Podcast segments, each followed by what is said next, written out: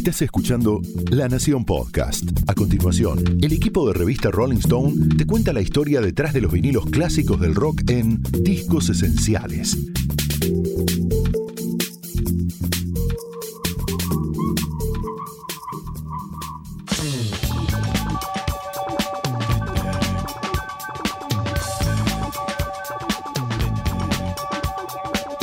Esta es una historia de experimentos, errores y pequeñas revoluciones musicales. Esta es la historia de Remaining Light, el cuarto disco en estudio de Talking Heads, editado el 9 de octubre de 1980. Una obra poderosa y rupturista de la tradición del rock, pero también de los esquemas propios de los Talking Heads.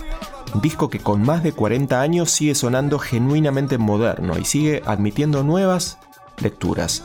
Mi nombre es Daniel Flores y este es el cuarto episodio de la segunda temporada de Discos Esenciales, el podcast de la revista Rolling Stone dedicado a reescuchar grabaciones clásicas, como lo es precisamente este trabajo de una de las bandas más influyentes salidas del under neoyorquino entre mediados de los 70 y principios de los 80. Durante los próximos minutos vamos a recorrer el alucinante, enigmático, por qué no estimulante, Remaining Light, tema por tema, junto a invitados entre los que se cuentan no uno, sino dos fabulosos Cadillacs. Sergio Rodman y Mario Zipperman, saxofonista y tecladista de la banda, también involucrados como productores y músicos en muchísimos otros proyectos. También estará Lolo Gasparini, Sebastián Chastel de La Portuaria y de las Pelotas, y Pablo Martín, un músico argentino fogueado en bandas under porteñas de los 80 como El Corte y El Vértice, pero radicado hace años en Nueva York y con una conexión personal con Talking Heads, de la que ya hablaremos.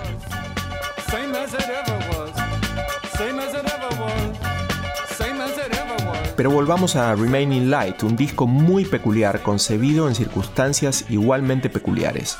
Porque entonces la banda formada por David Byrne en voz y guitarra, Tina Weymouth en bajo y Jerry Harrison en teclados y Chris Franz en batería, atravesaba ciertas turbulencias después de editar su tercer disco, Fear of Music, otro clásico. David Byrne entonces acababa de lanzar su primer disco solista, My Life in the Bush of Ghosts, junto al músico y productor Brian Eno, que venía a su vez produciendo discos anteriores de Talking Heads. Franz, en su autobiografía titulada Amor Crónico, publicada el año pasado, recuerda así esa etapa de la banda. Cuando terminamos el último show de la gira de Fear Music en Múnich, un periodista nos preguntó a Tina, Jerry y a mí, ¿qué van a hacer ahora que David se va de la banda? David había hablado, evidentemente en privado, con ese periodista y le había dicho eso. Nosotros le explicamos que no teníamos idea de nada. Esas tensiones internas fueron una buena excusa para que las tres cuartas partes de Talking Heads se reunieran a tocar sin David Byrne en el loft de Tina y Chris. El trío instrumental trabajó de esa manera durante un periodo sobre polirritmos, secuencias, en algo que se alejaba bastante del repertorio anterior, hasta que en un punto convocó a Brian Eno para que se sumara. El libro de Franz se refiere también a estas sesiones en estos términos. Tina tuvo la idea, lo llamó a Eno y le dijo, hola Brian, estamos zapando con Chris y Jerry, ¿por qué no te venís? Brian respondió, Tina, sabes que no toco bien ningún instrumento. A lo que ella le contestó, no importa, estamos divirtiéndonos, no vamos a juzgar tus habilidades técnicas acá. Brian lo pensó y dijo, voy para allá. Tal como lo destaca Lolo Gasparini, el instrumento que Brian Eno encontraría para sumarse a esas sesiones sería el mismo estudio de grabación. Y el aporte de Brian Eno obviamente es enorme. este es el último disco que producen con él y creo que acá llevan el Remaining Light, ¿no? Y llevan a fondo eh, eh, esa idea del afrobeat eh, que ya arranca un poco en Fear of Music, se puede ver. Y acá, bueno, lo exploran a fondo y, Eno sobre todo siento que, lleva ese, ese horizonte de, nuevos sonidos, ¿no? Como que les amplía el, espectro y, bueno, y también usar el, estudio como, como, un, como un instrumento. Eh, las capas de sonido, las mezclas, eh, lo lleva todo a otro nivel y eso hace que, bueno, que se convierta en una pieza clave para, para, lo, para lo demás, ¿no? para lo que viene después. Para Sebastián Jastel, el papel de Eno fue el de, de construir a Talking Heads como banda de rock el de desarmar la formación clásica de guitarra, bajo y batería, inventar algo nuevo. Eno aportó eso que ya venía trabajando con David Byrne, esa idea de, inventar la música de una cultura que no existe, que sería una mezcla de cosas. Desintegra la banda de rock por completo, yo creo que es un aporte de Eno. Ya no suena que Tina toca el bajo, Chris Franz la batería y David Byrne canta y Charlie Harrison toca los teclados, sino que, sino que ya es una tribu, una tribu media amorfa, en donde la música es una especie de trama, ya no, no, no está desarmada la banda de rock. Que después, después volvieron al rock. Después volvieron al rock y volvieron al pop. Después de Speaking Tongues, creo que el que viene es Little Creatures, no me acuerdo. Pero ahí vuelven a ser una banda convencional de alguna manera. Esto es una banda anticonvencional absoluta.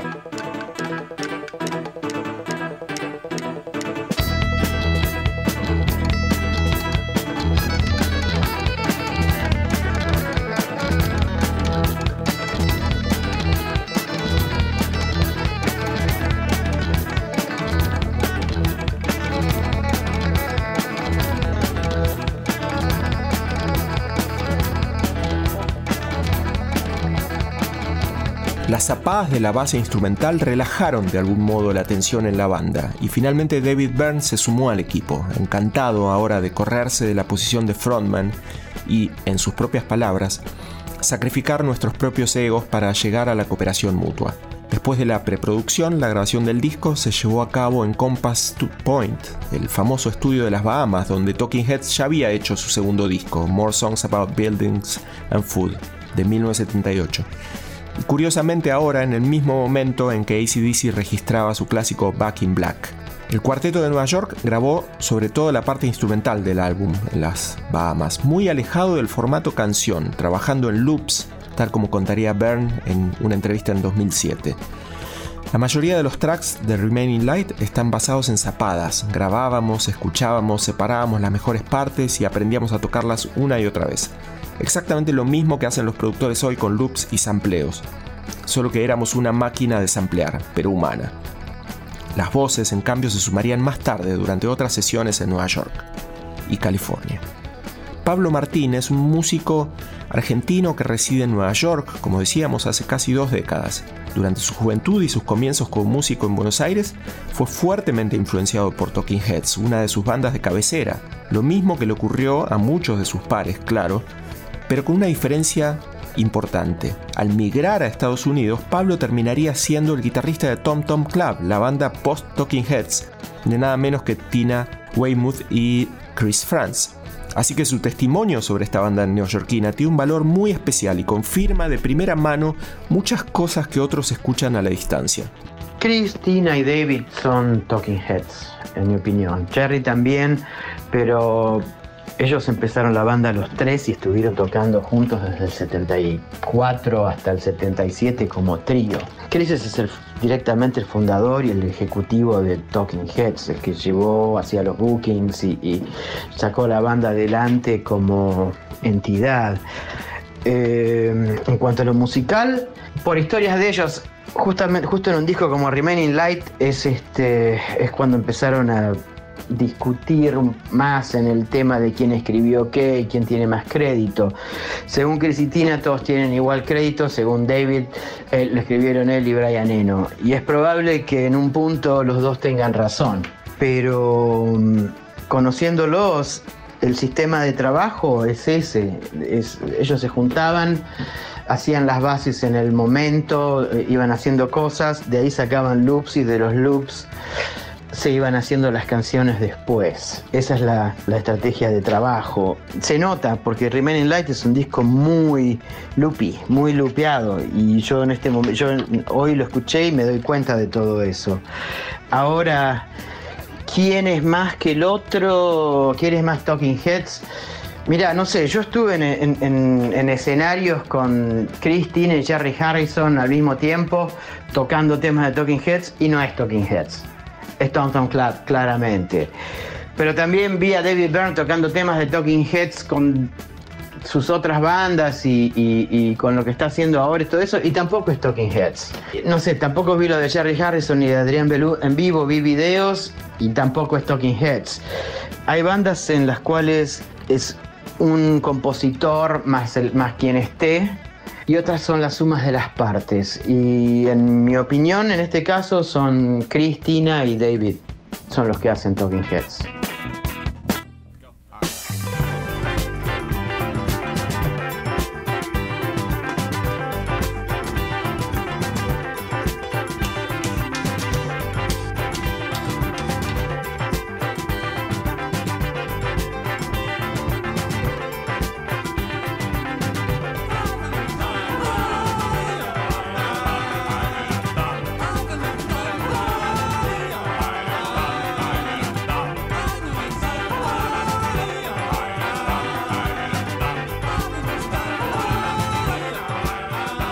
Para Sergio Rodman, Remaining Light también fue fundamental en su educación musical.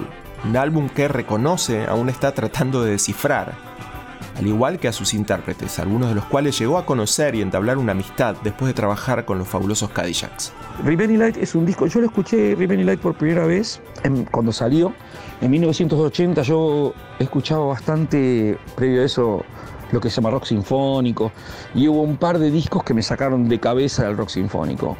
Eh, uno fue The Raven, The Stranglers, y el otro fue Remaining Light de Talking Heads. En aquel momento esa música se la llamaba New Wave, y cuando yo escuché, eh, grabado en un cassette por un pibe que era un, un que iba a la escuela conmigo y que tenía dinero para comprarse un disco importado, me parece que era tan futurista que no lo entendía. Entendía que me gustaba mucho, pero no entendía qué carajo pasaba. Luego di con las letras, luego di con el vinilo y todavía estoy tratando de entenderlo. Todavía es como incomprensible. Tuve mucha suerte en grabar dos discos con Chris Francis Tina Weymouth. Uno fue Re Azúcar de los Cadillacs y el otro fue, yo grabé en The Good, The Bad and The Funky de, Tom, de Tom Club y después, bueno, tengo una relación de amistad con, con Chris y Tina y Pablo Martín, que es mi, mi socio y mi mejor amigo, toca en Tom Tom Club. Así que tengo un acercamiento muy directo y muy sincero y muy real me he quedado muchas veces en los casas en Connecticut, así que me sé todas las historias acerca de este disco. Remaining Light es un disco que está armado sobre Chris y Tina. Los discos, la grabación de Remaining Light comenzaba con Chris y Tina tocando. Y David Byrne le decían, toquen algo. Así, literal como te lo cuento. Y Chris y Tina tenían algunas ideas que tenían bastante que ver más con Tom Tom Club con Talking Heads, o por lo menos con el Talking Heads anterior, el Talking Heads ese New Wave, medio puncoso, medio durito y de rock and roll. Así que la idea de las bases, si vas al primer disco de Tom Tom Club y le sacás la parafernalia, parafernalia disco y le pones ese afro, tenés a Remaining Light de vuelta.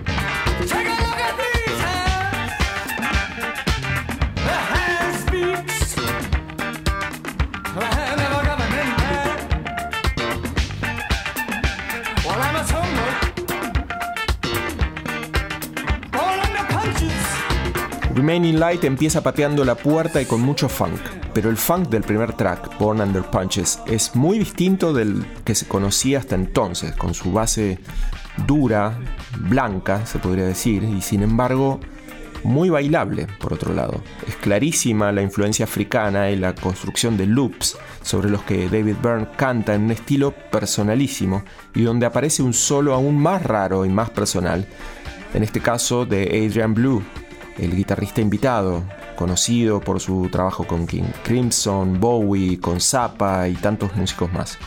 Es el track favorito de Mario Zipperman y como ocurre tantas veces con la música pop, lo transporta al momento en que lo descubrió. Además, Zipperman es un fan de los Talking Heads, integrante por integrante.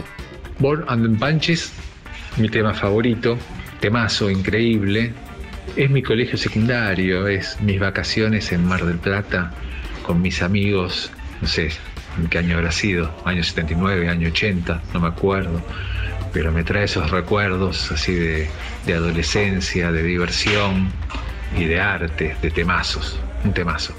David Byrne me parece un cantante excepcional, me parece que tiene una forma de cantar única, que la reconoces, pero al instante de empezar a escucharlo, que capaz sea lo más difícil, ¿no? Conseguir un sello personal cantando, y él lo tiene. Y arriba del escenario es increíble, ¿no? Porque maneja esa posibilidad de cantar increíble con un show espectacular una imagen poderosísima que te magnetiza al instante. El resto de la banda es espectacular. Tiene todo lo que tiene que tener una banda de la nueva ola, del New Wave. Chris Franz, tempo perfecto, simpleza, poder en, sus golpes. Tina, Tina Weymouth, ni hablar. O sea, una de las mejores bajistas que, que existen.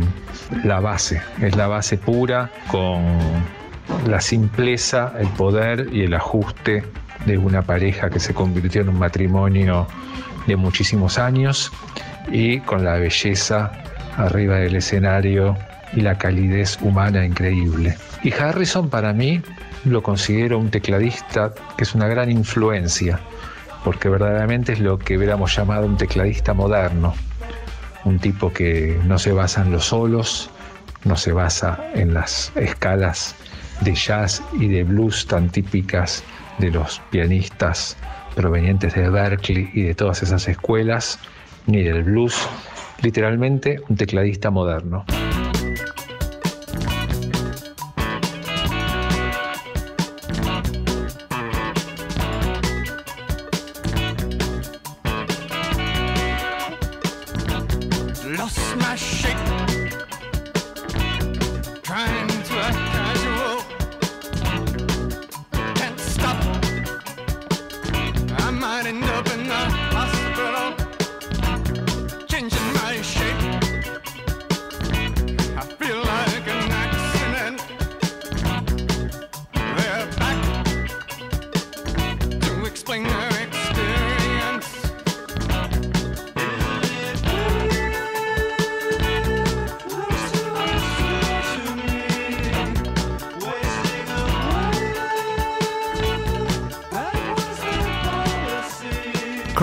Cross-Eyed and Painless es el segundo track de Remaining Light y su primer single.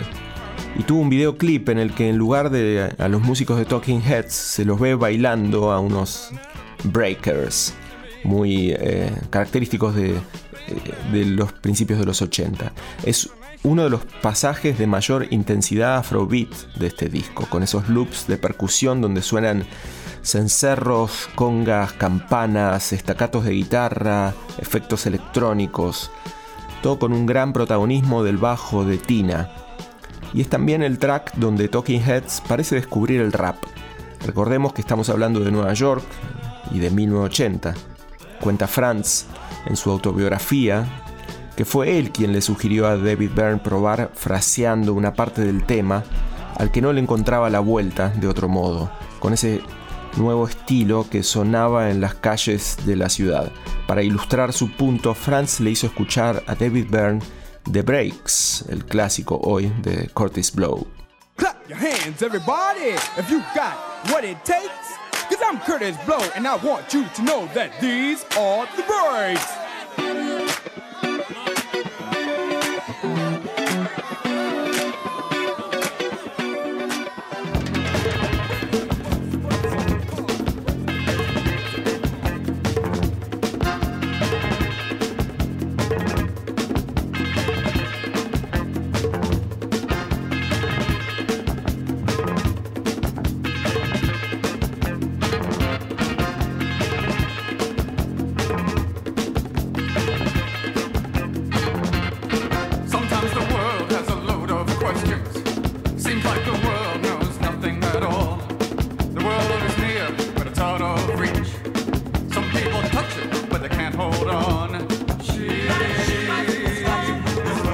Lado A de este disco cierra con la épica The Great Curve.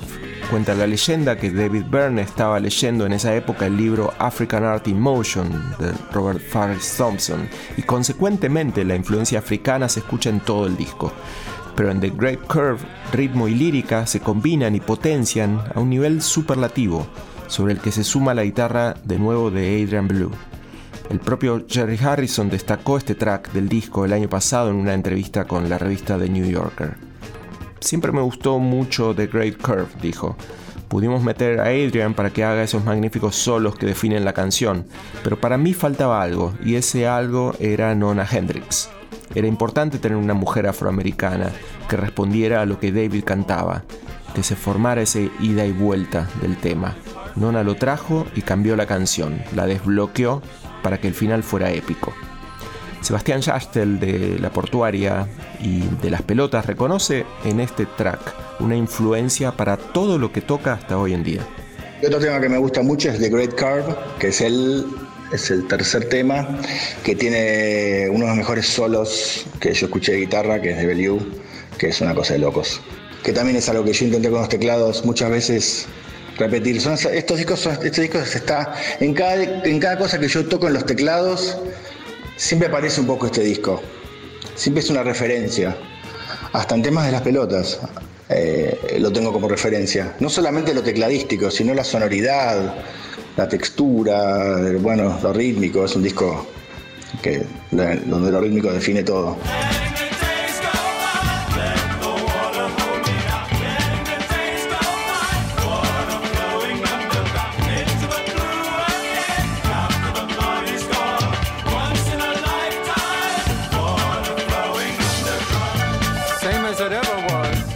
El lado B de Remaining Light empieza con uno de los temas más reconocidos de Talking Heads, Once in a Lifetime, otra base inspirada en el afro de Fela Kuti, en la que no faltó alguna disputa entre Tina Weymouth y Brian Eno por la línea de bajo, que el productor le hizo regrabar.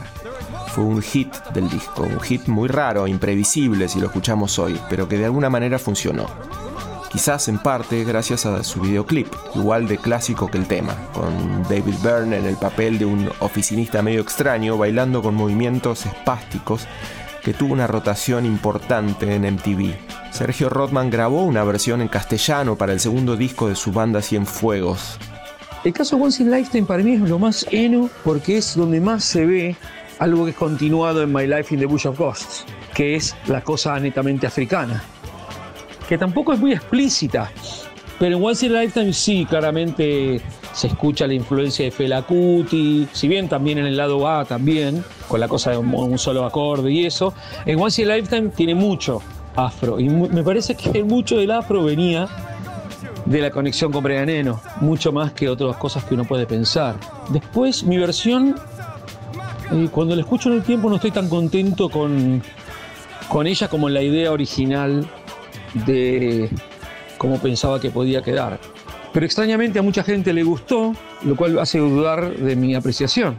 Pero no me quedé muy conforme, ni siquiera cuando veo a la distancia la, traducción que hice, si bien es bastante correcta y que agarre el espíritu de la canción, me parece que haberme vestido de, saco corbata en el video es, es, más notable que la traducción que hice. Es más Talking Heads que la traducción de la letra per se.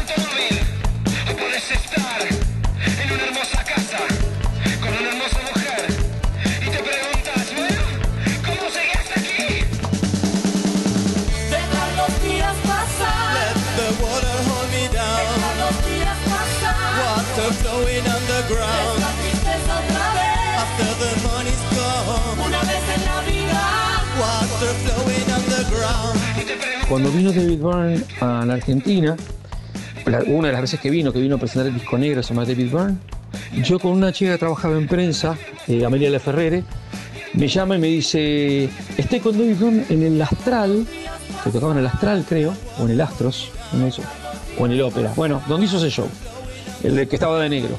Y me dice, quiere ir a la boca, pero me dice que no quiere tomar un taxi, que qué onda. Y yo estaba por ahí cerca, había en Palermo, y me llamó a, eh, Amelia y, me dice, ¿quieres llevarlo?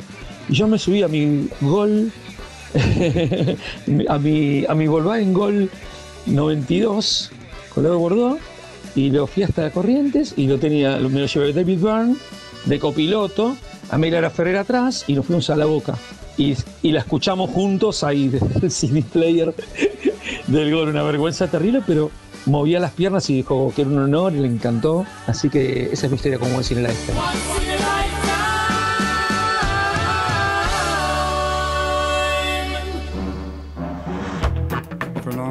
con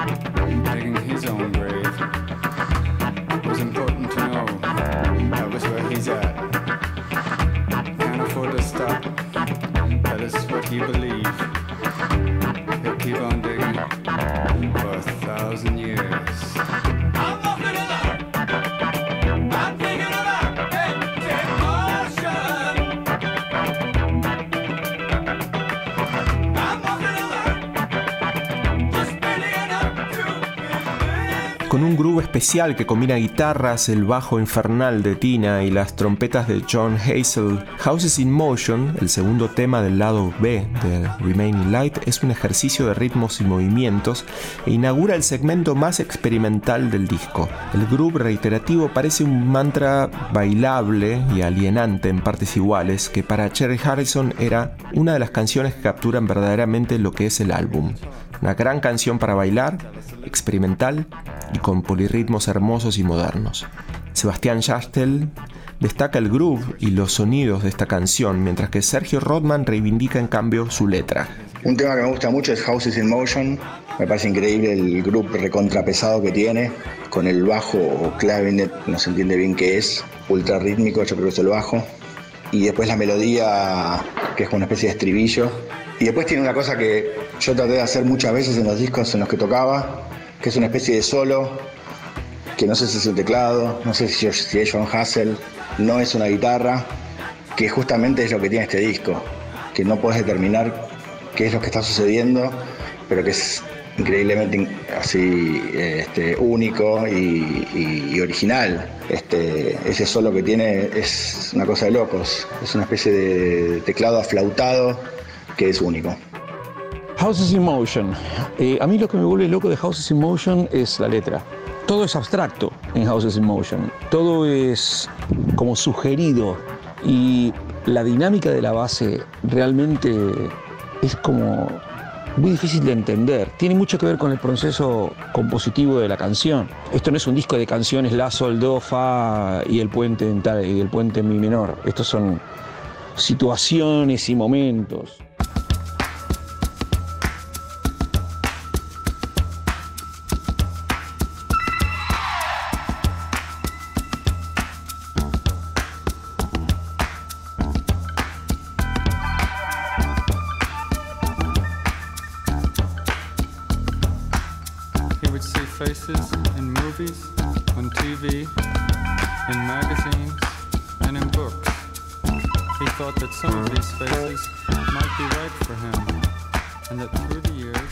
And Not Sin es uno de los temas donde el ritmo baja para este disco. Mientras que David Byrne no canta ya, sino que rapea un monólogo sin gran consideración por el ritmo de la base instrumental que tiene detrás cuenta la historia de una persona que quiere cambiar su rostro para mostrar su propia personalidad o bien para representar algo que quiere ser. Según Harrison, fue una de las canciones que casi quedan afuera del disco, aunque reconoció también que eso hubiera sido un error. Lolo Gasparini opina lo mismo.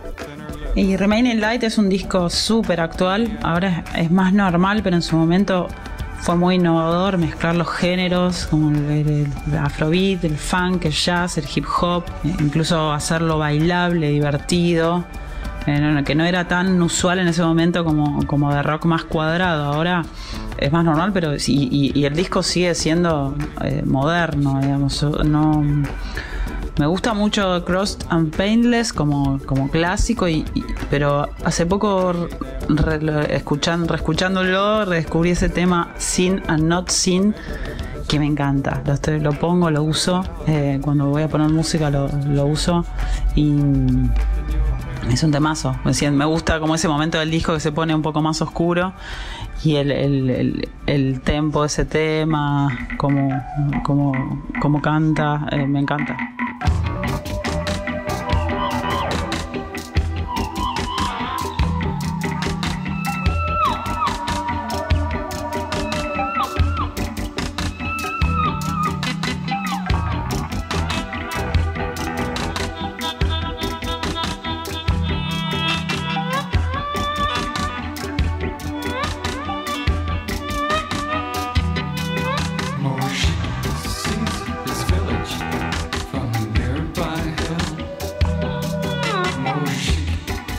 Cuarto track del lado B contiene una de las letras más políticas del disco, metiéndose en la cabeza de Mojik, un terrorista que está armando una carta bomba para mandarle a Estados Unidos y así poder liberarse de la opresión del gran país del norte. Con un ritmo minimalista y repetitivo, la guitarra de Adrian Blue de nuevo aparece como una ráfaga eléctrica en los momentos precisos. La canción no tiene la cadencia afrobeat del resto del disco, pero mantiene la misma tensión.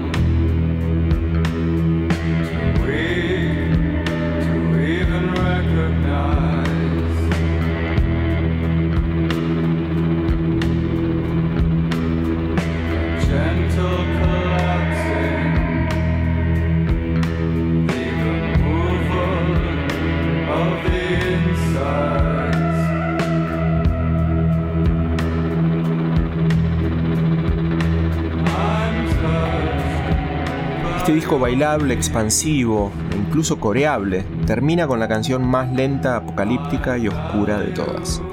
The Overload, es decir, La Sobrecarga, nombre que inspiraría a una conocida banda argentina de los 80, muy influenciada por Talking Heads.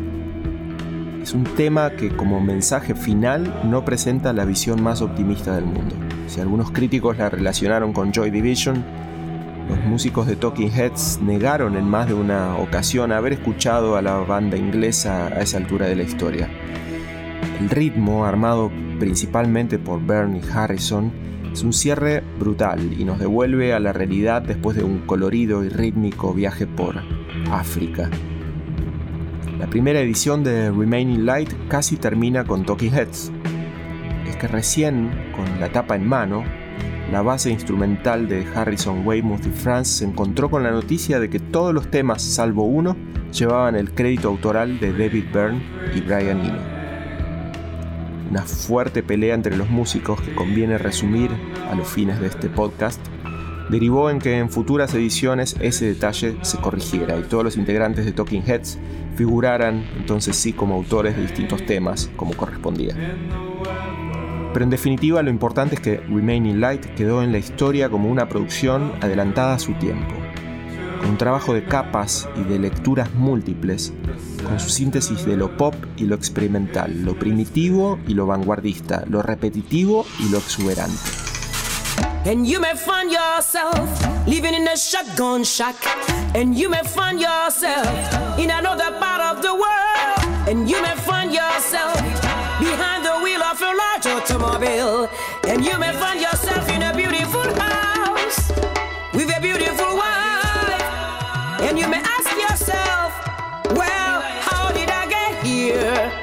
Letting the days go by. Parece súper actual Y yo toqué en dos bandas que fueron fuertemente influenciadas por, los Talking Heads. Una es Clap y otra es La Portuaria, con la que sigo tocando. Ambas bandas fueron muy influenciadas por los Talking Heads y por este disco. Muy, muy, muy.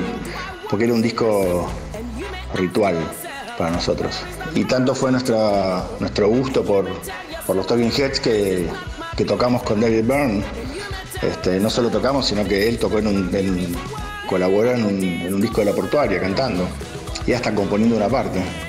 Y no solo eso, sino que nosotros tocamos después con David Byrne en la trastienda, haciendo como banda de él Él, invitado a la Portuaria y la Portuaria tocando Road to Nowhere y She Was, que eso fue una experiencia para nosotros increíble. Nosotros haciendo de Talking Heads, ya fue como eh, uno de los momentos más altos para nosotros, por lo menos para mí. Talking Heads lo descubrí más de grande, como que de chica capaz que no, en esa oleada de, del, punk y New Wave, escuchaba de Cure, otras cosas, y, y Talking Heads siempre fueron más sofisticados. Yo los descubrí con, con, con el Stop Making Sense, con el documental de Jonathan Demme, ese show increíble. Eh, ahí entendí el grupo, la onda de la banda. Eh, como se salían de todo, estaban en otra. Así que eh, como que ahí entendí, tomé conciencia de, la importancia de David Byrne, de todo. pero fue como más de grande, no, no, no vino de la mano de otras bandas, como que me, sorprendieron especialmente como con una conciencia más adulta. El disco lo escuché hoy, después de hace mucho tiempo que no lo hacía, y es como esos discos de Compass Point de la época que suenan como suenan del futuro. O sea que en ese sentido son intachables, suenan fuertes, claros y siempre suenan modernos, eh, como los discos de Grey Jones o los discos de Black Uhuru, ¿viste? Esos discos que saltan de los speakers y, tienen una presencia muy grande, muy fuerte. Eh, habiendo dicho eso, me parece que es un disco un tanto frío en la mezcla. Eh, yo personalmente cuando escucho las versiones de Remaining Light, las versiones que me gustan son las versiones en vivo, las del disco de, ¿cómo se llama? The Name of the Band Talking Heads. Son las versiones que disfruto mucho más que las del disco. Pero así todo es un discazo, intachable. Sí, Remaining Light influyó, no sé si a una banda, yo creo que a una generación. Eh, obviamente fue una influencia enorme, es un discazo actualísimo, todavía tiene un audio increíble, está mezclado en Compass Point por Steven Stanley, un genio de la música jamaiquina, que son las cosas hermosas que mezclaba Eno, ¿no? Mezclaba Eno y los Talking Heads ciertas cosas africanas con electrónica a máximo nivel, con modernidad, con algo muy visceral. Así que eso es una genialidad. Bueno, el disco es una obra increíble, completa y es uno de esos pocos discos de la historia de rock and roll que es 10-10. No, no tiene ninguna falla. No, no, hay, no hay nada que esté ni más o menos en el disco. Inclusive The Overload que cierra el disco, que parece ser un track eh, como confuso, termina siendo un remate espectacular. Un tema de seis minutos que, es tan profundo, pero cuando enganchas con la melodía, la melodía es hermosa. Pero si tengo que elegir dos canciones, yo te diría que mis favoritas son Houses in Motion y uh, Listening Wind. Pero sin lugar a dudas, Remaining Light es uno de los 10 mejores discos de la historia de rock and roll y no es algo que me guste a mí o diga yo. Es así. es así. Remaining Light es, una revolución de audio, mezclando continentes, mezclando ideas, con una lírica increíble, con un laburo de voces tremendo y sobre todo el rock and roll es una música de guitarras eléctricas. Bueno, Remaining Light es la Biblia. Lo que suena es la versión del clásico de Talking Heads, Once in a Lifetime, por Angelique Kidjo, la gran cantante de la República Africana de Benín. Y esto fue el cuarto episodio de la segunda temporada de Discos Esenciales, el podcast de la revista Rolling Stone con producción de Fernando Fratantoni, edición de Leo Fernández y relatos de Daniel Flores. Puedes encontrar los episodios anteriores dedicados a discos esenciales de artistas como David Bowie, Ramones, The Doors o Coldplay en todas las plataformas habituales.